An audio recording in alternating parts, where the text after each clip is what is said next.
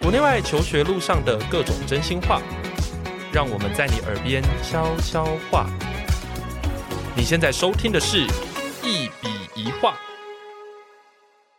大家好，欢迎回到节目现场，我是赖老师。今天呢，要邀请一位这个前地奥国手啊，吼然后呢，他的升学经历呢非常的特别，是从台湾这一边呢申请到香港的学校去念书。那所以我们今天这一集的主题呢，就是要来跟大家聊聊在香港留学的那些事。那让我们欢迎今天的来宾 Rex。所以我在想说，那要不要直接由 Rex 来自我介绍一下，就是大概的经历，让大家知道说你跟香港的渊源是什么这样。我的话，我是在二零一一年的时候是选上第幺国手。那我那一年的时候是去墨西哥的梅里达，在 Yucatan 呃尤加敦半岛上的一个省会那边去做比赛。那那一年也运气还不错，那就拿到了铜牌。那后面就是依照这个成绩，然后进去香港中文大学地理资源管理学系，嗯嗯，在那边就读是呃地理系四年。那我毕业之后呢，就继续留在香港工作。那我第一份工作的话，其实是进入我们台湾的交通部观光局香港办事处，就是驻外单位去做一些旅游海外的推广，就是希望更多的香港还有澳门的民众可以来台湾观光这样子。哦那是嗯对，只是因为疫情的关系，后面就回到台湾这样子。 ，OK，因为疫情期间也真的蛮难去旅游的。对，哎、不过就说我觉得你的这个职业的选项很有趣，因为像我以前在就是那个时候的地理系，我们有一些人到了大二大三的时候，就会觉得说，哎、那是不是要来考个导游执照？ 就是说地理跟观光一直以来都有一个很强烈的连结，所以你后来的这个工作的选择，其实也真的还蛮地理系的、诶 其实我们系上是有开所谓的 tourism management 那一块的，嗯但是其实我大学是没有修那个东西。但是还是可以做。 对，但是我主要是为什么去接触到这份工作，其实是因为如果在海外念过书的话，其实基本上大家或多或少都可能会接触到当地的台北经济文化办事处， 嗯就是外交部的单位。那其实，在每一个驻外单位里面，他们都会有不同的部会去进驻，譬如说有教育部、文化部、经济部。那观光局的话，在香港也是有派驻单位。那我们以前的时候，就当时其实，在十多年前的时候，在香港念书的台湾学生其实还不多。像我们那一届的话，在中大的台湾人只有四个，我这一届只有四个。那其实我们当时的情况之下，就是会很容易认识到在当地的一些官员们。对那他们当时其实也是也有心想要去做一些推广，所以他们会很希望我们这一些学生能够进去，去刺激到他们说，哦，如果在当地同龄年的呃同年龄层的这一些大学生，他们喜欢的东西是什么？那对他们的观光推广来说，其实是有很多的帮助。于是，其实我在大四的时候开始就是进入观光局里面做实习。那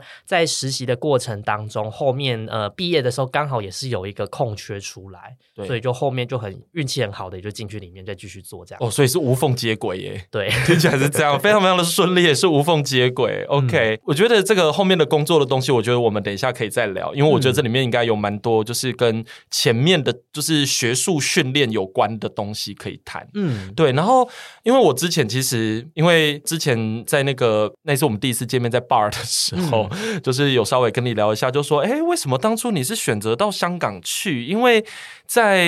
那个时间点去香港念书的人，好像还没有到那么的多，对不对？我那个时候应该算是第一批了，但是在我们学，因为我们其实当时来台湾招生的主要有三个学校，就对嗯是香港大学，还有香港城市大学，然后再来是中文大学。但是在我那一年，二零一一年那个时候，当时还是只有以港大跟成大为主的。，对，那中大其实那个时候还没有开始在收台湾学生，所以你们算是你算是第一届，我还不算，在我的下一届才是算开始中大正式进来台湾去办说明会，去大量收生的时候。哦、o k 因为我记得那个时候我在看一些那个高中生大学的东西的时候，我好像比较没有看到香港的东西。有一段时间，其实台湾也激起了蛮多讨论，就说，哎，有没有可能从台湾毕业之后就直接申请到香港去念书的？后来就越来越多了。我记得应该，如果用人数来算，应该是二零一二到一五那一段时间，应该是最最的。多的时候，对对对对对哦、，OK。因为那个时候我连，因为那个时候我在念硕士班，然后那时候我甚至有考虑过，所以 就是如果可以的 话，也可以去香港念念个博士班。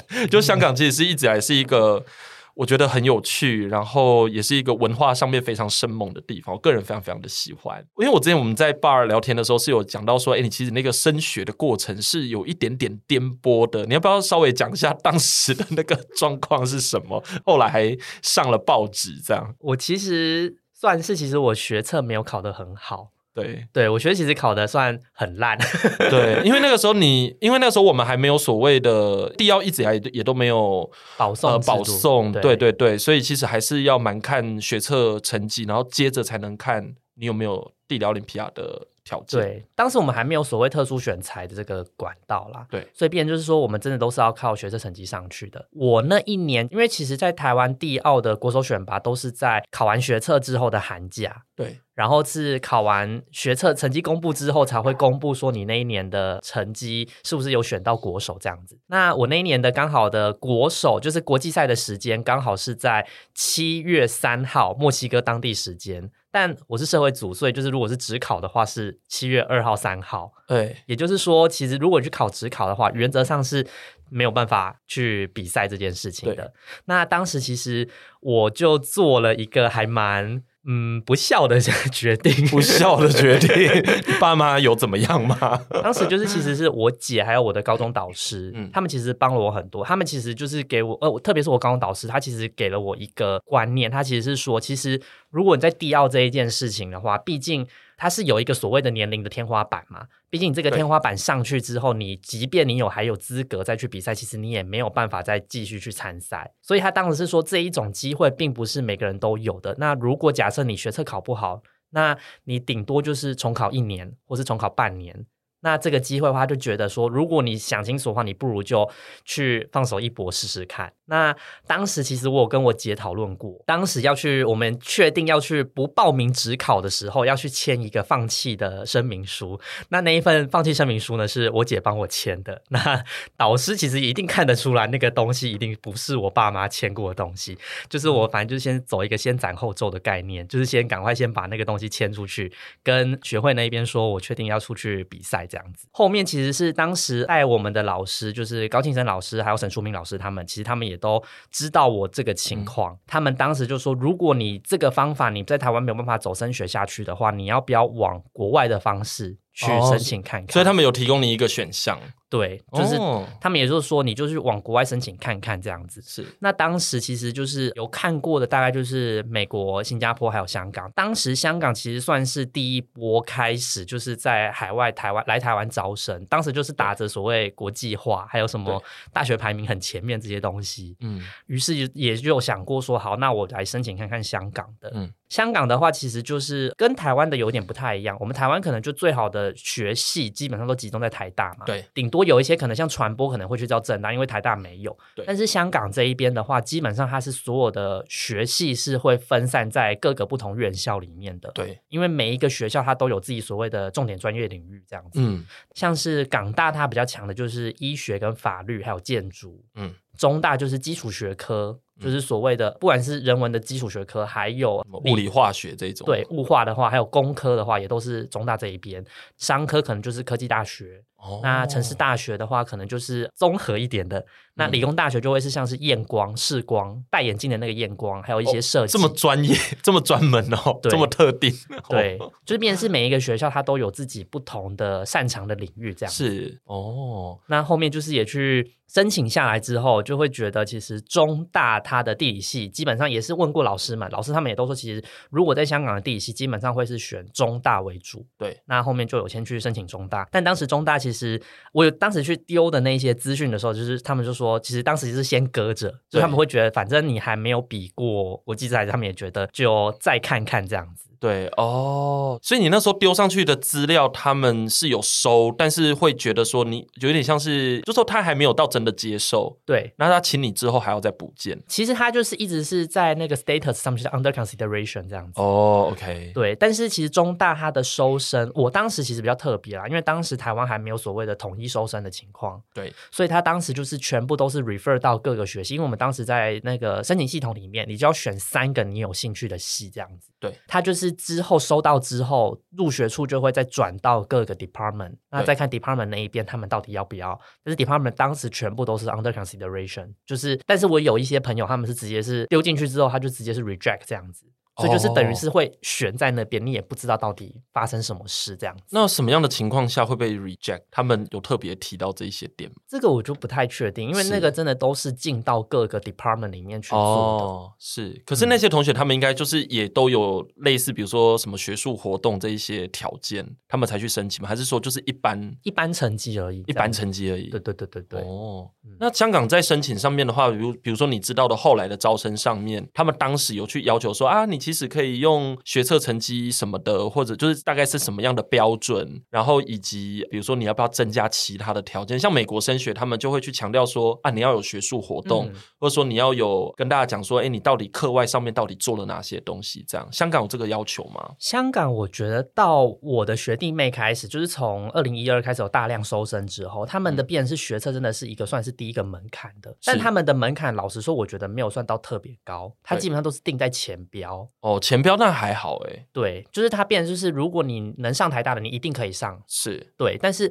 如果你前标到顶标的这一段区间的话，它很多就变成也是会看面试，因为它哦变成是我们之前的情况是你自己丢上去东西之后，再来是各个 department 自己来去决定要不要收生。对但他们那个时候变成是你只入学处会先筛过一轮成绩之后。对，再来就是他们进到所谓的面试，那面试那一关的时候，是他们那些教授会飞过来台湾，飞过来台哦，。对，哦，OK，飞过来台湾，然后跟也是啦，反正那个飞机 对， 飞机非常的频繁，因为其实还蛮多中大有不少台湾教授的，其是实台湾的教授非常多，是所以他们基本上都会那几个台湾教授都还蛮愿意来当面试官的。是那他们来了之后，接下来就是看各个学生的现场反应，所以也是对有不乏有一些就是所谓大家觉得成绩不是这么顶尖的，后面也是进得来。哦，OK，所以是一个相对比较弹性的一个选项就对了。对，就是我觉得他还蛮注重后面的所谓面试跟谈吐的这些东西。哦，OK，所以可是你那个时候在申请的时候是没有经历到这一关的，就是我那时候单纯就文件这样。 我那时候的面试是，也是后面我将我的国际赛成绩送出去之后，后面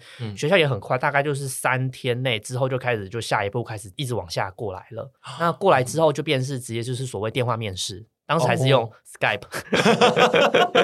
跟现在的那个什么 Zoom 那种完全不一样，对，当时是 Skype 面试这样子，听起来好像很古老的样子。 对，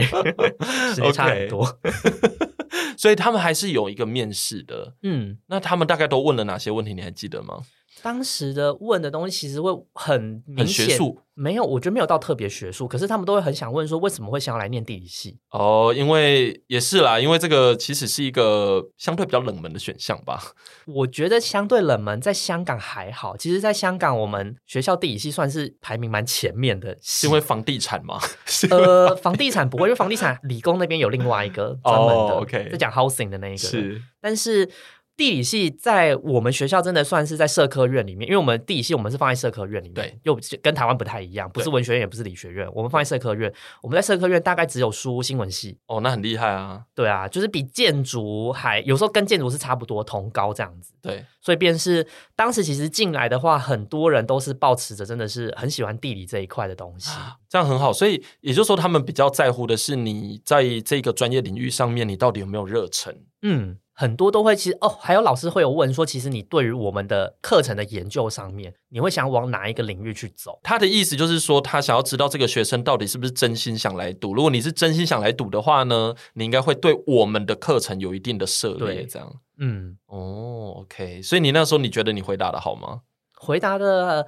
我觉得就是以高中生的涉略范围，就是中规中矩啦。对，对，因为毕竟当时会想要继续往地理系念，其实会想要是念 urban 呃 urban planning 那一块的。嗯哼，对，那当时其实会念 urban planning 那一块，我觉得就是跟当时我自己去送的那些资料，就是 SOP 那些东西，对其实里面就是有去讲到说，其实香港本身的优势就是在 urban planning 这一块，对毕竟本来就是 urban planning 就是英国的东西嘛。是啊，嗯那再来就是你又研制英国的相关的一些规划的传统，在香港这一边，所以等于就是你的本身的材料也够多，所以我会觉得在香港去念 urban planning 是一个还不错的选项。这样哦，这是一个蛮有说服力的说法、欸，我觉得嗯蛮好的，就代表说他其实就是你这个答案，他应该会让他们觉得，对你懂这个地方，就不只懂他们这个系，而且你嗯懂这个地方以及它的历史。嗯，因为我觉得其实就是你要去依照学校的口味去回答一些嗯嗯喜欢的东西，所以你这是个心机鬼。 样呃可以这样说，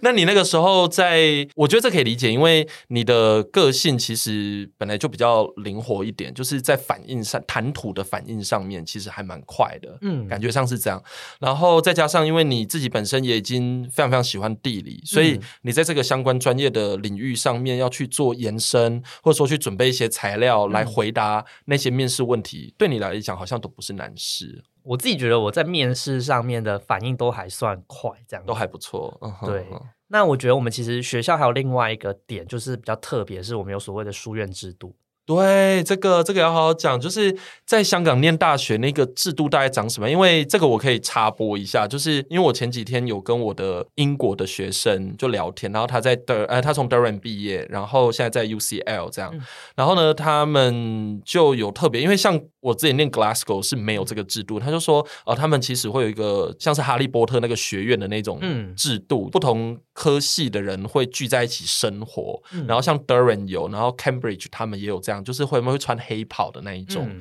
所以我就觉得说，哇，真的是不同的大学，它有不同的制度。然后你就说这个大学到底至于你会产生什么样的影响？嗯其实有时候是跟这个制度有关，因为他就有特别跟我讲说，哦，如果真的要选 Durham 的话呢，可能就要看说你被分配在哪一个学院，因为他有针对那个国际生去做过一些研究，他本身念社会学的，所以他有特别提到说，诶，在整个认知或整个发展上面，他觉得跟那个制度很有关。嗯那当然也不是每一个人都可以在这个学院制度里面都可以不错。他有特别跟我分享的是，比如说有一些学院它可能比较小或比较传统，那个向心力就会很强，嗯你就会觉得待在那一个小城镇的大学。本身就会是一个算是一个 blessing 吧，他就会觉得说这是一件好事，这样。所以我觉得书院制度的确是我们台湾比较不了解的，所以真的还蛮需要好好的介绍一下。是只有中大有这个制度吗？嗯应该说中大跟港大是两间香港最传统的大学。是，那港大他们的所谓的活动单位，他们是用所谓的宿舍，就是用 hall。香港的宿舍会用 hall h a l l 这个来做代替的。港大他们的单位呢，就是他们会以 hall 为主的，跟台湾不太一样。台湾比较多都是以 department 就是系为单位，所谓的系学会或者是什么什么之业、地理之业、电机之业，他们就是以系为单位。嗯可是，在香港这两间比较传统的大学里面，他们就是会用所谓的书院跟后来去做取代。我觉得。中大它比较特别，如果因为我有同学，蛮多同学念台大或者是其他呃政大或是师大之类的，嗯嗯，绝大部分台湾的活动所谓都还是以系为单位嘛，刚有讲过。对那中大这一边的话，其实我们是走所谓的双轨的，对但其实我觉得应该是书院系统还是比较强势，大概是六四的情况。那哦因为我们就是还是有所谓的呃，我们一个人一进去中大的时候就要去填一个所谓的书院志愿表。对在我当时的时候，我们还是只有四大书院，因为二零一二年的时候，香港有去做教育改革，对他们从中学就是中学是四加三，哎，三加四变成三加三，嗯对所以大学念四年，不然他们以前是上大学只要念三年，三年，，所以他们因为这样有增加了新的书院，对从四个书院变成九个书院这样子，哦，那很多哎、对，多很多。所以，嗯但是现在还是会所谓的四旧跟五星这样子，就还是大家会有一个蛮明显的区隔，这就样子说念旧的感觉比较高级，呃钱比较 多。钱比较多。对，这 OK 个等一下我们再再来讲这个问好题。对，那就是我们当时要去填一个书院志愿表，其实当时还是有榜系的情况，有一对些系会去做榜系的嗯，像地理系我们当时只能选其中三个， OK，对，但是到后面九个该号就全开放了，但还有一些比较有具有传统性质的，譬如说哲学系，哲学系一定对就是只有新雅跟重基，艺术系就是只有新雅，就是这几个就是有比较特别例外，还有音乐系一定是属于重基，因为它是有呃教会背景，所以对它必须要做一些侍奉的音乐，对所以音乐系只会在重基，就是会有这种历史上的因素。对，那我们一个人进去之后的学生证上面其实会有两个东西，第一个叫做 faculty，faculty、嗯 faculty 就是你的学院，就是我们譬如说理学院、社会科学院、法学院这些的学院叫 faculty，、嗯另外一个就是 college，college 就是你的书院。对，我们的切割的方法就是学术的东西由 faculty 负责， 对，非学术的东西就是由书院负责。何谓非学术的东西？譬如说你的住宿，或者是你的暑期交流。譬如说，因为暑期交流并不是真的是要去修学分，绝大部分就是去去玩玩，对去休闲，对，去休闲，或者是一些譬如说什么领袖交流计划这种，是就是或者是一些常看到什么统战统战团这种东西，这种东西很多就是交由书院去负责的。对，所以书院其实它变成是说，你每一间书院都可以办出自己的特色。对，像中大我们就所谓的九个书院嘛，嗯嗯、我们先讲四个旧的书院里面，其实就是大家都会有不一样的背景。中大它本身成立的中文大学它本身成立的情况，其实它有一点特殊，因为当时在港英的时候，其实香港大学就是所谓英国人的大学，嗯，那中大其实就是当时它是为了要做出一个本土的概念，所以它就是所谓成立了一个中文大学，但是它是把以前的三间高等院校合并起来的大学。那那三间高等合并起来的大学，就是后面呢，因为他们把所有的学术权都上缴中央了，就是回到中央里面、中大里面，所以他们自己就变成所谓的书院，但他们就是开始变成是准备这些所谓的非形式教育，就是我们嗯刚刚讲到那些住宿什么的。那这几间书院其实他们就有自己的特色，譬如说我的那一间叫崇基，就是崇奉基督，它嗯其实就是有教会背景的。是那有教会背景就代表什么呢？就是有钱。 OK。所以大家在选的时候，是真的会考量到他的钱多不多吗？绝大部分都有，因为真的会哦影响 OK 到你的选择对，就是你，譬如说你暑假那个时候真的会差很多，你暑假有没有事情做，其实基本上会跟你哦的书院有很大的关联。是再来还有 local，他们会有一个比较大的 concern 是住宿，因为你如果有钱比较多，基本上你的宿位能提供的也会比较多。是那你基本上你想要去住宿，即便你住的超近的话，你跟地铁只有一站的话，那你还是可以住得到。就是你要去选比较多宿位的书院这样子。通常，比如说像你那时候选，基本上就马上就选到你最想要的书院了吗？对，因为其实我觉得在中大里面还蛮注重所谓 diversity 这件事情，是因为书院本身它的用意就是希望你能触及到你更多的 diversity 嘛。对因为变成就是说，你的宿舍里面你住的一定都不是你同系的人，对，所以他们基本上你填那个志愿表之后，都还是会把每一个系平均打散。是譬如说，我记得我们那一届应该是四十五个，就是 local 是四十五个，因为我们国际生是外加的上去的嗯对，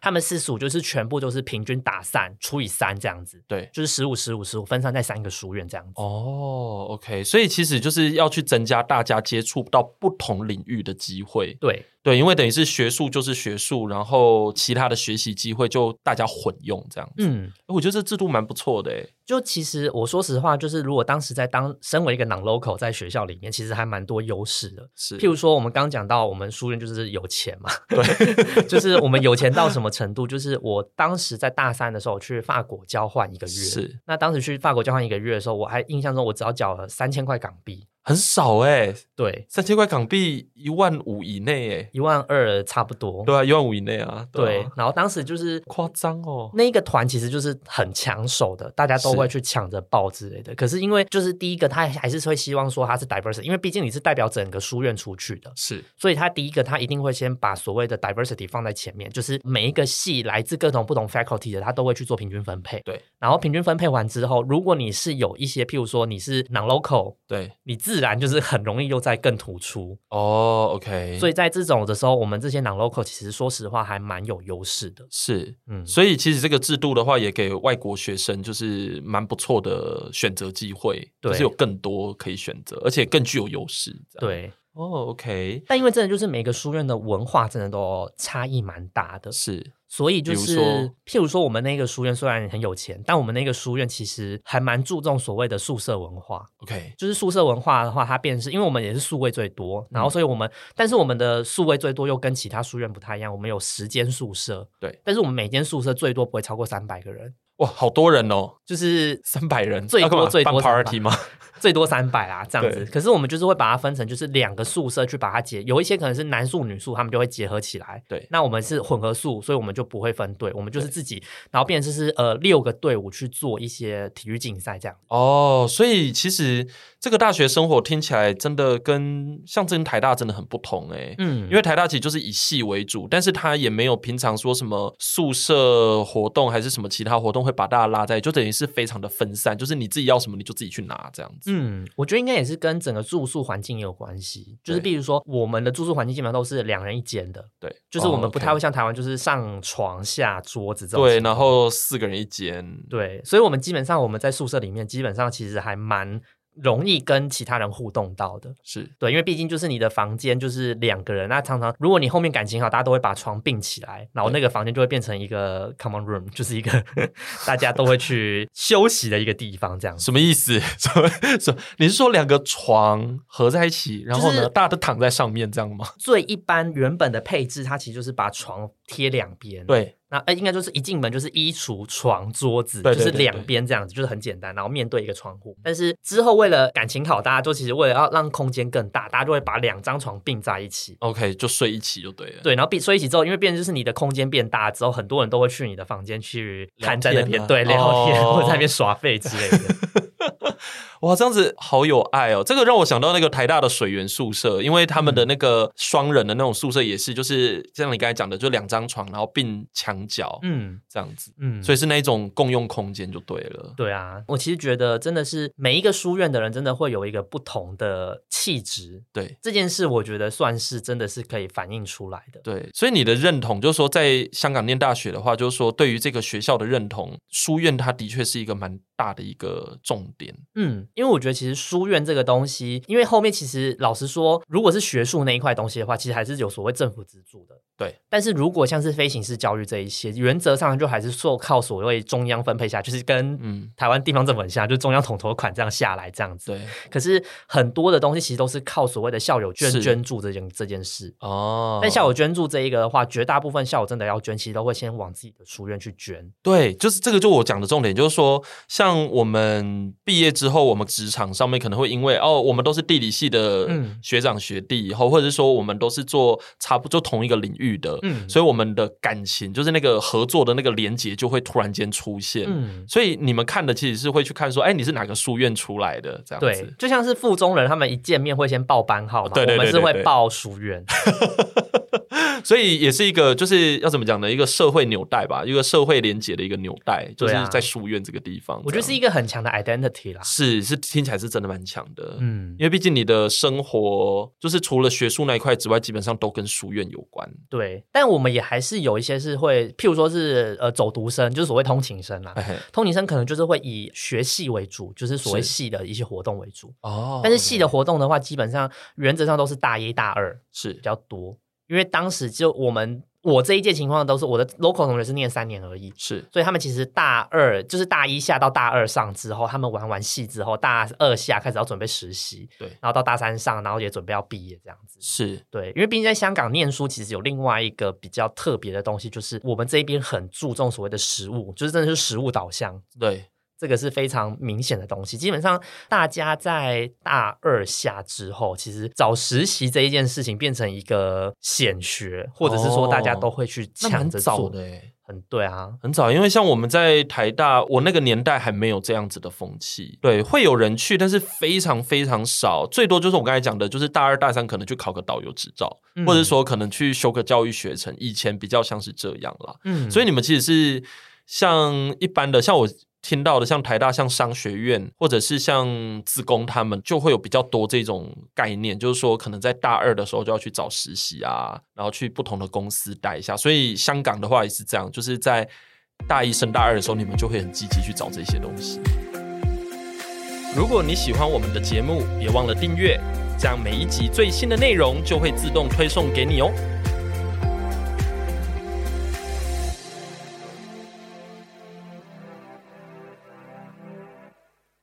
大一升大二原则上还是认真的在玩玩哦书认真在院，玩或者是在玩系上的东西。是大二升大三的时候，基本上就开始会去找很多的实习了。那嗯这个实习的话，我觉得应该也还是从呃商学院那一边这个风气蔓延过来的。是，对，因为毕竟他们很多的目标就是所谓的投资银行嘛、iBank 那一些，嗯那他们这些很注重所谓的 return offer。对，也就是说，你如果在实习做得好的话，嗯我等于是可以之后在正职的时候，我可以再从透过这边拿到一些更好的 offer。对，所以便是你的实习会决定了你很重要的一个目标，还有一些对像台湾一样，也还是会有所谓的 MA，就是也所谓的储备干部这些的。对 MA 这一些他们 program 的话，他们通常像一些大集团，像 Swire、太古、嗯太古就是有国泰航空、太古产地产或是太古可口可乐那一些，对他们这种大集团，他们也是会有这种呃，先办你暑期实习的这种东西，嗯之后你如果做得好的话，它可以直接让你进去到那个 MA program 里面，可能就是省略到了第一关、第二关这样子。哦，OK，所以其实就是一个经历的累积，然后让你在未来的职场上面可能更顺遂一些。嗯，再加上我们的系上，就是我们自己地理系上面，其实也是有所谓的 summer internship program，、嗯哼我们还有所谓的 mentorship program，两个都有，就是会找我们以前毕业的学长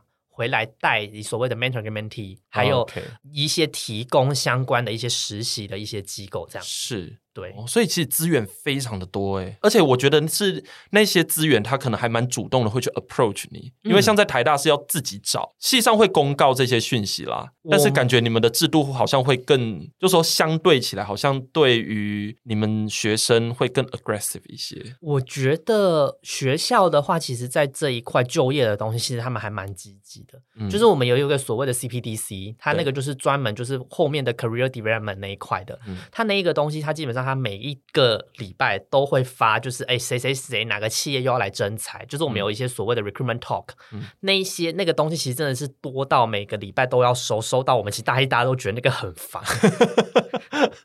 就资讯太多了，就是觉得有点像是垃圾邮件那种。可是你后对面嗯到大二大三的时候才发现，哦，那个东西其实还蛮蛮重蛮重要的，对，因为有一些 recruitment talk，它其实是不会在那些企业的网站出现，是就等于是一个校内包场的概念。，对，那等于是我们要从里面自己去找一些资讯。其实学校给的资源，我觉得还算蛮够的。像可能是地理系这个东西，我们自己系上的人也都会觉得说，我们是不是属于一个比较弱势的一个系这样子？。对，所以系上其实他们也会有整合很多资源，譬如说像刚刚讲的 mentorship program，、嗯或者是到后面的 summer internship program，这一些东西都是系上也会一直给我们的一些很大的东西。而且系上其实他们还蛮厉害，是他们真的去找到各种不同的领域的出路都有。是像我当时的话，我们就是分三大领域嘛，就对是 physical 跟 urban planning，还有观 GIS 光那一块。哦，对，但这三块基本上它都可以找到相对应的，譬如说 physical 那一块，他们就去找赛马会，对，台、嗯哦，香港的赛马会， 哇，好，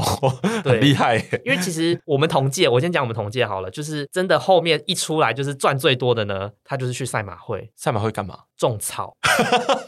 OK，对对，这个真的很专业，因为草是有被规定的啊， 对，对，而且草会影响到马儿马儿跑步的跑速度， 对。那要种草给马马吃吗？嗯、他们就是要去监测那一些草到底长得好不好，还有哪一些草对于马跑的速度会有影响，怎么样去提升。哇，好特定的应用哦，他们那一个其实薪水真的非常，他们光在 internship 的时候，他们进去那时候一个月，他们说就已经拿了快一万五港币左右哎、。那很不错哎、然后他们说，他们毕业进去其实大概快三万，快四万块。哇，那很高哎、对，所以毕竟马会就是有钱啊。对对啊，所以其实在香港很多学校的那个，你看很多建筑都是赛马会什么什么楼，赛马会什么什么楼，对对对都是对其实都是对赛马会捐的这样。哦，OK，那如果像是在 urban planning 那一块的话，就是我们在规划署，就是香港类似专门在负责做都市规划的那些的，嗯也是有相对应的一些实习的机会这样子。嗯那呃，GIS 那一块就是 E ERSI，它就是在那边也是有，在香港也是有一些分公司，嗯嗯嗯，就都会有相对应的机会机让会大家去这样子。哦，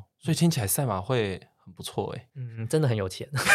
有钱， 而且我觉得雇草是一件看起来蛮有趣的事。我其实我没有想过地理系的人去雇草哎、我觉得也是跟我们的老师有关系。，对，因为我们的老师有一个就是专门在教搜，就是在教土壤，土壤，的还有在教那个景观的。是这两个他们是同一个老师，他们那个、哦他专门就是有在当赛马会里面当顾问。哦，OK，、嗯，对，因为如果是景观这一块的话，在我们台大是放在园艺比较嗯多，对对，还有观光，因为我知道园艺他们也会做一些观光研究这样嗯子，对对对像我们学校真的就是在，我觉得我们老师中大的老师其实真的还也算是蛮多元的。。对不然就是大家可能都会觉得说我们的强项可能就是在所谓的 urban 那一块，对对对，但其实我们在做自然的老师也还是很多很厉害的，是特别是我毕业之后几年又有几个很强的老师从美国回来，专门在做一些灾害监测的，是呃，还有一些做那个都市环境问题的。哦，OK，对，就是他们变就是偏自然，可是也还是非常的应用导向这样。，对对是，就我觉得也是跟我们整个系的课程设计也有蛮大的关系。而且蛮符合香港社会所去的，就是你刚才讲的那个食物的部分。这对，样就子像其实我觉得还有一个蛮大的跟在香港的求学经验的话，就是说念研究所这一件事情，嗯在台湾我的同学基本上社会组同学基本上还好。可能嗯大概就是三分之一有继续往上念，绝大部分都是法律系的。对嗯对，但如果像是在自然组的话，原则上大概都是四分之三都有继续往上念嘛。对，就是大家都是所谓无缝接轨，直接念上去的。对，可在香港这一边，我的同学，不管是我地理系的同学，嗯或者是我的其他就是书院认识的同学，好了，嗯原则上真的继续往上念的人，大概十分之一吧。那不多，而且那十分之一里面，绝大部分又是地理系会继续念所谓教育文凭，因为我们没有对所谓的师培，我们嗯师培没有办法在大学就直接念，我们一定要再念一个所谓的教育文凭，对 PGDE，是 E 他们很多是继续念这个东西的。嗯哼哼，香港的整个氛围其实都是会是希望说，你大学念毕业之后，你赶快出去工作就业，对，对，就业，就业，就业，就业。如果你真的想要念研究所的话，你先去工作几年，可能三五年之后，你嗯大概知道说你的学科的能力大概到哪里，你还有东西哪里要去补足的，对，你再去回来念。是，对，这个我觉得就可能跟学制有关啦、毕竟香港这边就是所谓的 MBA 或是 MA，对或者是 MSc，对跟所谓的 MPhil 就 E Master of Philosophy 这一个东西去对两个是并行的。是，像台湾就是你一定都要写论文，就是在对香港我们都会叫 MPhil。你对 MPhil 那一块的话，你真的去念 MPhil，绝大部分就是你要继续往上念到 PhD。对，没错，对，可是香港这边就不是，香港这边就是走英制这边的，所以对就是很多人就是念完之后，他们确定说，好，譬如说我念地理之后，嗯我做的东西之后，我念完之后，我很确定说，哦，我想要往景观这一块走，景观设计嗯或是园艺设计那些造景的，他们后面可能又再去修一个 MSc，就是 in landscape，对，或者是说。有人专门在念环境管理，我们大学也是有念环境管理的。对，但是之后你真的去做了一些东西，特别是像现在可能跟什么 ESG 去做结合之后，嗯他为了要再去做这一块去做更多的研究或是更多的知识，他会嗯再去念一个 MSc in Environmental Management 这一块。对所以变就是我们很多大家都是继续往上念，都会是等到工作了几年之后，确定好自己的目标，或者嗯是对说你更明确的知道说你这一个学科怎么样在职场上应用，对。他才会再去念那个东西。对我自己是念过两个硕士嘛，然后第一个硕士我在念的时候，我是觉得，因为那时候一心就是想要往学术走，所以我觉得那个在台大的训练的时候，会比较像是一个叫做大学的延伸，但但你会有自己喜欢的 topic，、可是那个就真的是非常的像是一个学术人员的一个训练这样子。但我们还是会说，研究所的这种什么研究方法的训练，其实在各行各业都会用得到。但是我觉得你刚才讲的这个重点，其实就在讲说这个制度它本身设定的目的到底是什么。嗯，那像我去英国念的时候，就感觉就更不同，因为我念的是那个格拉斯哥教育学院的那个硕士，嗯然后那个时候那个硕士哦，它比较像是一个，就是说你平常已经有在做教育工作的人，你才会来申请，嗯比较少是那种什么大学一毕业就直接申请的，大嗯家都是已经真的在外面已经工作过一段时间，所以像我们班上同学就有那种五十几岁的，就非常非常老哦，就是像我的同那个同学就就是跟他们合作的时候就觉得哇，真的很有趣耶，有人是五十几岁，然后也有那种三四十岁的这嗯样子，对，所以香港的感觉比较像这样，就是说你在研究所遇到的人的背景可能会更多元，而且嗯年龄的落差可能也会很大，我觉得跟我们还有另外一个是我们系上的课程设计有关系。嗯，就是我们系上的课程设计，其实在大二大三的时候，其实就是会要去你去修统计，然后对统计修完之后就去修研究方法，是再来之后第四年我们就要是修所谓的毕业论文。对， 那毕业论文的当然是没有办法跟研究所那种等级来去做，可是就是基本上它的严谨的要求的严谨程度其实还蛮高的。嗯，其实，在写那个时候，其实如果你自己知道你不适合走学术的话，你在那一年其实你是会过得也比较痛苦。 对，但嗯就是这个也是这个原因，你会知道说你其实到底适不适合走学术这件事情。是。呃，其实当时因为其实我还是有高中同学，还有我们同届的一些国手，他们其实后面也是念地理系嘛，对，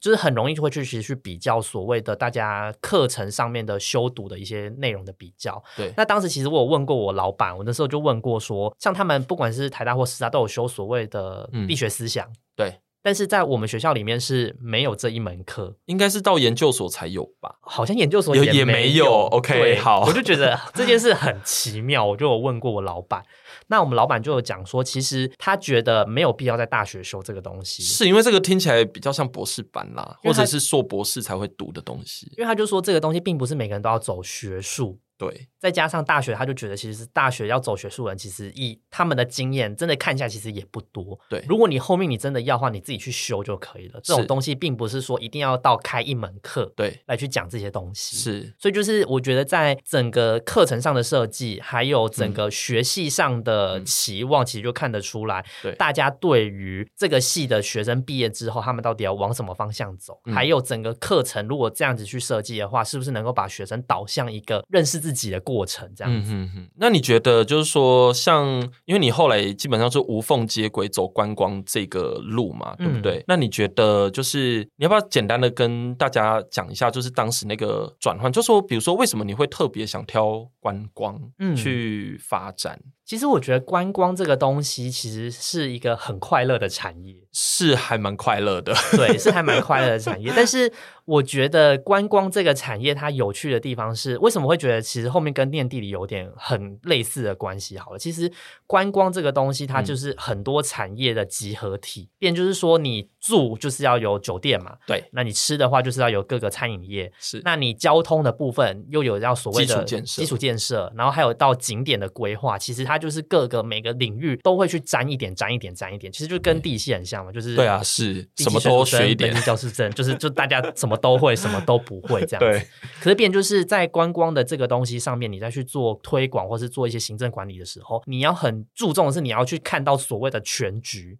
嗯，就变成是你要在一个比较尺度比较小的情况之下，你要去看到所谓的全局怎么样去做调配。嗯对这个部分可能是你总不能是说我的住宿或者是我的交通这个部分做得很强，可是我后面的餐饮或是我的景点这些是没有特色的情况之下对，你还是没有办法去做到一个调和。对，便是说在做观光推广这个时候呢，我觉得还有另外一个是，当时我在那一段期间其实还有遇到，我在香港期间是遇到两次比较大的社会运动嘛，对第一次就是二零一四的雨伞革命，第二次就是二零一九的反送中运动。是其实那个时候，你会很明显的感觉到香港的社会氛围后面在，特别是社会运动之后，嗯很倾慕台湾这件事。是，所以那个时候，在二零一四之后，就是我刚好二零一五开始在进入观光局工作，你就会明显的感觉到说，这个地方他们对于台湾的喜好，其实对会有非常大的，很明显，他们对于台湾就是有一个很大的 favor 在那边。呀，所以就是你在做一些推广的时候，你就可以做一些很特别的尝试，这样对子。毕竟就是你的基本盘一定都有了，是啊就会来台湾了，这样对，子所以你就可以去做一些不一样的东西去做尝试，这样子。是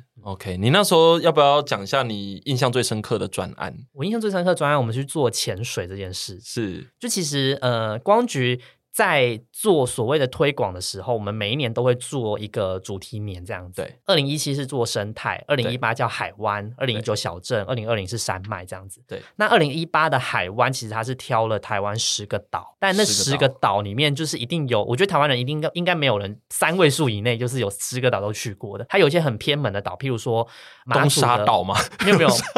马祖的东莒，哦，东莒，我自己在马祖当兵也没有真的去过，对，就是这蛮偏的，真的的很偏这样子。对嗯他就是挑了十个岛，那那十个岛里面，其实他会再丢给各驻外办事处，你要是配合这个大的框架下面去做自己的发挥。对，这十个发挥里面，其实当时我们看到那个时候都是有点歪头 啊，就是想说这个怎么推呢？对，就是先倒抽一口气，就觉得 这个到底是什么情况？这样对，因为为平常如果真的要去马祖，其实会有很多交通上面的考量的，嗯，嗯，跟海象很有关系，而且就是在香港这个 context 下面，其实马祖跟金门基本上是推不太起来的。是因为金马这两个地方，如果你以交通的方式的话去，其实是会是从从香港进到深圳，深圳再进到厦门，对转去金门，或者是到福州再转去马祖这样子，这样是会比较快的。对，可是，如果你是本身你就是会喜欢去台湾的人，你会比较抗拒要走陆路先到深圳这件对事，情。没。错，是的，所以这件事本身就是有一个相矛盾的地方。。对，对，再来就是我们去，基本上为什么会想要去做潜水这件事情呢？就是当时我嗯们看了这几个点之后，我们就觉得说，哎，其实会不会这几个点，我们有去问过局里面说，是不是我们一定要全部都要推？但当时局里面给的答案也是比较暧昧嗯暧昧一点不明对，就是说没关系，你可以配合你自己市场的特性去做一些调整。对那我们当时也有跟泰国聊过，就是嗯曼谷办事处那边聊过，他们是说，对于他们那边来说，海岛的那几个 岛，小琉球、绿岛、蓝屿，基本上不用推，对因为像泰国他们自己就很强的那一些海海洋，就是在玩水的那些岛屿的话，他们就是完全不适用这样子。对，所以后面我们有得到一个结论说，其实应该是要去配合当地的一些习惯去做一些调整。对，当时我就想起来，我其实，在二零一六年的时候，我在回来台湾考潜水执照，嗯，那时候我在小琉球考。哇，特别去考，呃，那在更之前，那真的 OK 是之前的。然后那时候去考的时候，就是我发现一件事情，就是嗯我在那一边的三天里面，同一间浅店大概来了十组客人，大概有五到六组都是讲广东话。哦我就觉得，哎、 OK 我突然想起来这一件事情，我觉得，哎、好像有一点诡异，就是对这件事有一点不太合理。对，那后面就去问了说，哦，才知道说，哦，前一来是那一个老板本身有一个股东是香港人， OK，那二来另外一个东西，我们就去去开始去跟一些香港的一些潜水教练去聊天，就我发现一件事情是说，其实香港它本身的旅客的性质就是他们一天一年就是要常常要出飞出国、啊，因为他们没有国旅的概念嘛。是所以对于他们来说，出国本身成本就是比较低的，对然后再加上他们就是本身就有蛮强的需求，所以基本上他们如果想要去学潜水，一定都是有先去海外先去做所谓体验潜水过。嗯哼哼，那你看了体验潜水之后，再再回来香港之后，会发现其实香港的水域相对来说不是这么理想的潜水环嗯没境。错，一来是水比较浊，嗯二来就是它的生物也没有这么多。是我们就后来来开始来研究到这件事说，如果我们把台湾去做成一个适合香港人来考照的地方，还蛮有吸引力的。毕竟是潜水这个运动，它本身就是所谓有一点高风险的一个运动。对门槛比较高一点，对，它也是算是有人把它归类为极限运动啦，但是它就是一个所谓风险比较高的运动，你要去学会怎么样去做风险管理。嗯所以你在学习的时候，你的语言基本上其实还蛮重要的。如果你是用英文，不是你的母语的话，嗯，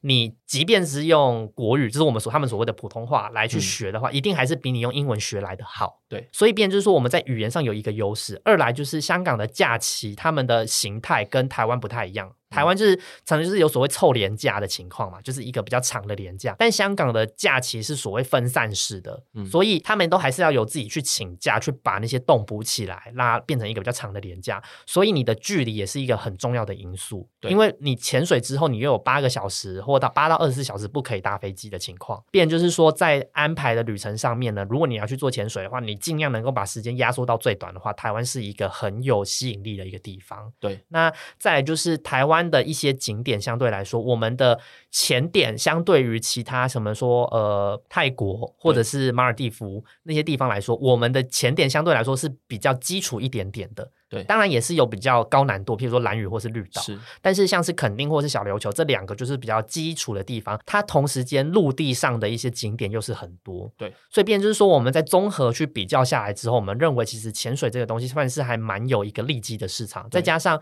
我们当时在去推来台湾旅游，其实也算是遇到一个小小的瓶颈，对毕竟一个七百万的人口，对一年有一百多万人来台湾，基本上嗯七分之一，原则上已经是到了一个瓶颈的地步，对，真的要再往上提升，真的蛮难的，对，因为那个比例上来说，已经到已经你没有办法在边际效益递减啦。是啊，对，所以当时其实局里面也开始去说服局里面开始说，我们要走另外一个方式，就是我们对从量的部分开始往直的方向去走，因为毕竟潜水一次花下来的钱，其实基本上你考照你就要一万五台币了。嗯，那你再把一些什么机票加住宿加一加，其实基本上每一个人都是可以到两万，对原则上是我们目前手上的统计资料的两倍。 OK，所以就蛮当时多就是的透过这个资讯，然后还要把一整个东西去整理出来给局里面，局里面也同意说我们来去做潜水的推广。是那到做潜水推广推广之后，其实做出去之后，其实隔一年的时候，我们从 Paddy 就是在发潜水照的那一边对得到的消息是说，其实这一年他们也觉得很意外说，以香港护照去发在台湾发证，其实整整成长了两百 percent。两百 percent，他们其实有吓一很跳，就是多会欸觉得怎么会这样子，突但是其然实间我们也蛮意外会有这个效果的。毕竟潜水这个东西，它一定是长期去推的，毕竟是也不是只有除了垦丁和小琉球之外，原则上其他地方都不是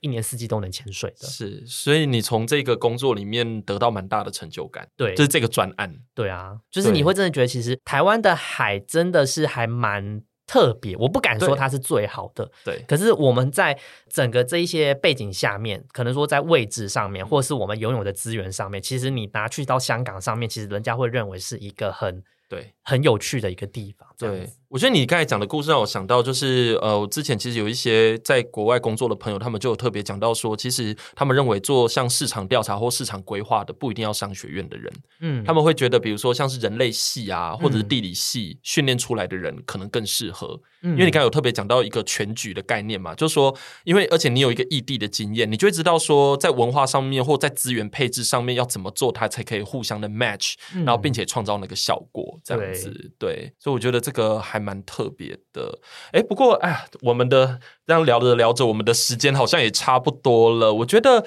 今天刚才从那个你刚才讲的这一些故事里面啊，我觉得可以看到很丰富的。香港文化的介绍，也在学习文化上面，然后同时间可以看到你实际上，因为你刚才讲东西真的非常的应用、欸，就是说你真的把在香港学的这些地理系的这些东西，然后透过台港文化的比较，然后再去把这些经验呢，就是应用在你的工作上面，然后你也取得了不错的成绩，这样子。那我在想说，嗯，就是不免俗的，到了最后，我在想你要不要跟大家分享一下，就是你觉得你在香港学习的时候，你收获最大的一件事？我觉得收获最大哦。对呀、其实我觉得香港的同学他们啊，大嗯家你会觉得说，好像大一、大二大家玩的很疯，对， 真的就是玩的很疯，就是大概每一天在宿舍大概就是三四点都还不睡觉这种 的然后这也太疯了吧！就是八点半，就是上课大家都觉得好累，就是到大二就是没有留下去选八点半的课之类的，就大家很多会有这种情我况也。台大也是这样，台大也是这样。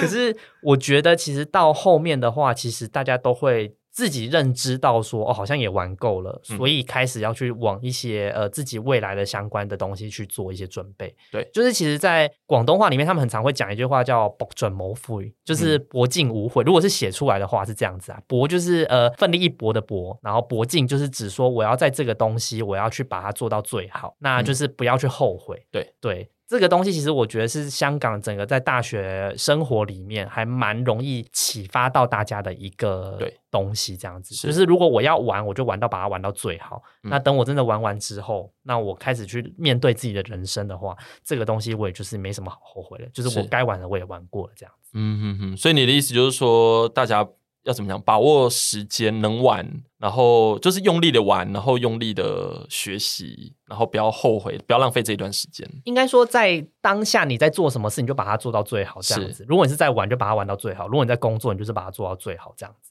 嗯，蛮，我觉得蛮符合那种要怎么讲，因为香港的文化对我来讲一直都还蛮生猛的。我觉得这句话真的有显现出那种非常草根，然后非常在地的那一种 local 的那种力道，让我们觉得说，就是做什么事情都要非常非常的用力，这样子我。觉得应该说，在香港整个社会氛围就是讲求所谓的效率嘛。是，那变没错就是说，如果我同时间做两件事的话，效率不好，那我还不如就对同时间专注做一件事，把它做好，这样子。对，真的，我觉得这句话就是蛮适合在不同的文化脉络里面。我觉得不只是香港，但是香港这个感觉，就是我觉得你讲这句话，对于我认识的香港来说，我完全可以理解，就是就是一个文化这样。嗯， OK，好，那我们今天的节目的时间呢，也来到尾声了。那我们今天非常谢谢 Rex 来跟大家介绍，就是他的香港留学经验。那今天讲的东西虽然说的确是蛮从香港出发的啦，哈，但是我们还是可以看到，就是呃，其实也适用于世界各地的脉络，尤其在学习态度上，或者说我们今天看到这些知识应用的一些广度啊，等等等，哈，这些应该都还蛮值得大家参考的。那我们谢谢今天 Rex 来节目啊，那我们就跟大家说再见喽，拜拜。